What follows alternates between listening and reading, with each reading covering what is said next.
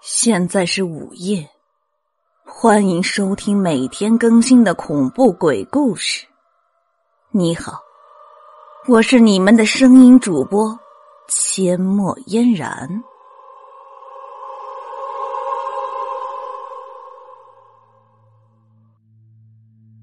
听完他的歌唱之后，我从门缝里塞进了一张纸条。我今天晚上想要再见你。不行，我们不是说好了吗？你只能在门外。我一定要见你。段小颖的纸条不再出现，我疯狂的塞着纸条，每张纸条上都是同一句话：我一定要见你。当门缝被纸条堵住，再也无法塞进去的时候，我终于控制不住自己。开始大力的拍门，我当然知道这是徒劳的，身体已经腐烂不堪的段小颖是绝对不会开门的。哪知道我刚拍了几下门，吱呀一声，门竟然缓缓的开了。我的心一紧，慌忙朝里面看了过去，接着我完全愣住了。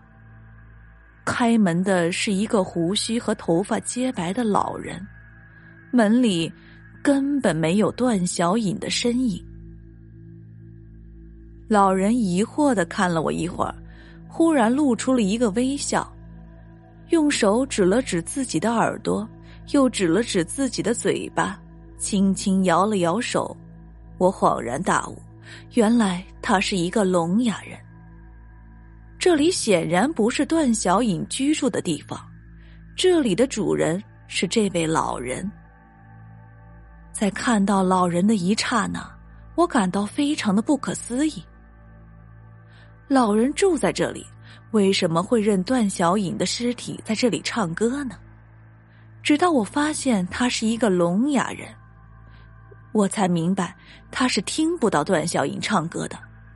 这也许就是段小颖选择这里的原因。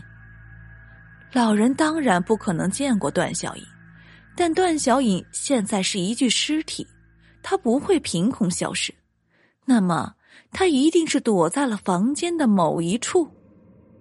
我早就打算见段小颖最后一面了。如果今天找不到她的话，她一定会完完全全消失。想到这里，我急忙在纸上写了一句话：“我能进去看看吗？”老人眯起眼睛看了看纸条，点了点头，接过我的笔，在纸条上写道：“你就是那个要买我旧冰箱的人吧？进来吧，我带你去看看冰箱。”看来他一直在等一个要买他冰箱的人，那么开门看到我也是凑巧了。我跟在老人的后面，目光不停的在房里扫视。房间很小，但可以藏身的地方很多。段小颖究竟躲在什么地方呢？我注意到老人的动作，他伸手去拉冰箱的门。想让我看看冰箱里的内部，可是无论他怎么拉，冰箱的门就是无法打开。我的眼睛一下就亮了起来，慌忙写道：“不用看了，我要了，多少钱？”老人没有拉开冰箱门，本来有些尴尬，见我决定买了，愣了愣，就堆满笑脸的点了点头。我不需要一个旧冰箱，之所以买下它，是因为段小颖很可能就藏在这个旧冰箱里。冰箱上面的灰尘显示，老人已经很久没有用过它了。它是一个理想的藏身之所。老人写道：“你自己找人来取吧，我不会锁门的。不要去卧室打扰我。”事情居然这么顺利，我慌忙给一个同学打了电话，并在楼下等着他。我们两个一起回到老人的房间的时候，老人的卧室门紧闭着，看来他已经睡着了。我没有打扰老人，和同学一起把旧冰箱搬了下去。哎，怎么这么重啊？像是装了个人似的。同学奇怪的说。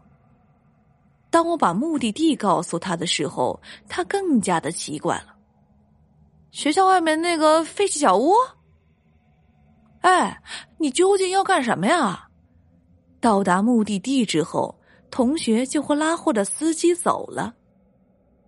小屋里，我打开手机的手电筒功能，面对着冰箱，轻轻的说：“我知道你在里面。”我也知道你已经死了，我只有一个要求，那就是见你最后一面。打开冰箱门，好吗？说完，我就去拉冰箱门，可是他纹丝不动。我犹豫了一下，轻轻敲了敲冰箱门。敲门是我和段小颖的暗号。忽然。冰箱里传来了段小颖的歌声，我又惊又喜，再次去拉冰箱门。这次只是轻轻的一拉，冰箱门就开了。看到里面的人，我惊讶的张大了嘴巴，后退了两步，冷汗瞬间布满了额头。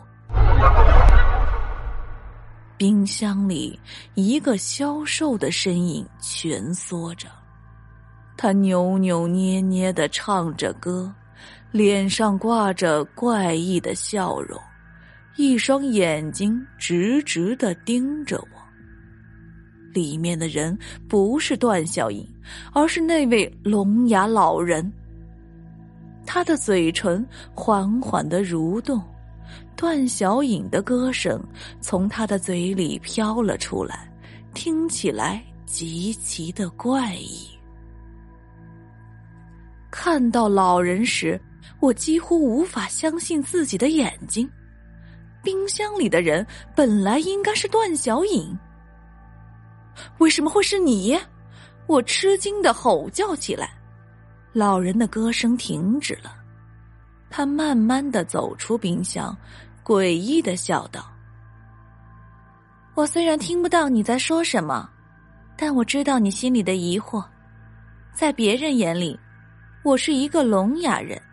其实我不哑，我装哑巴的原因，正是我的声音。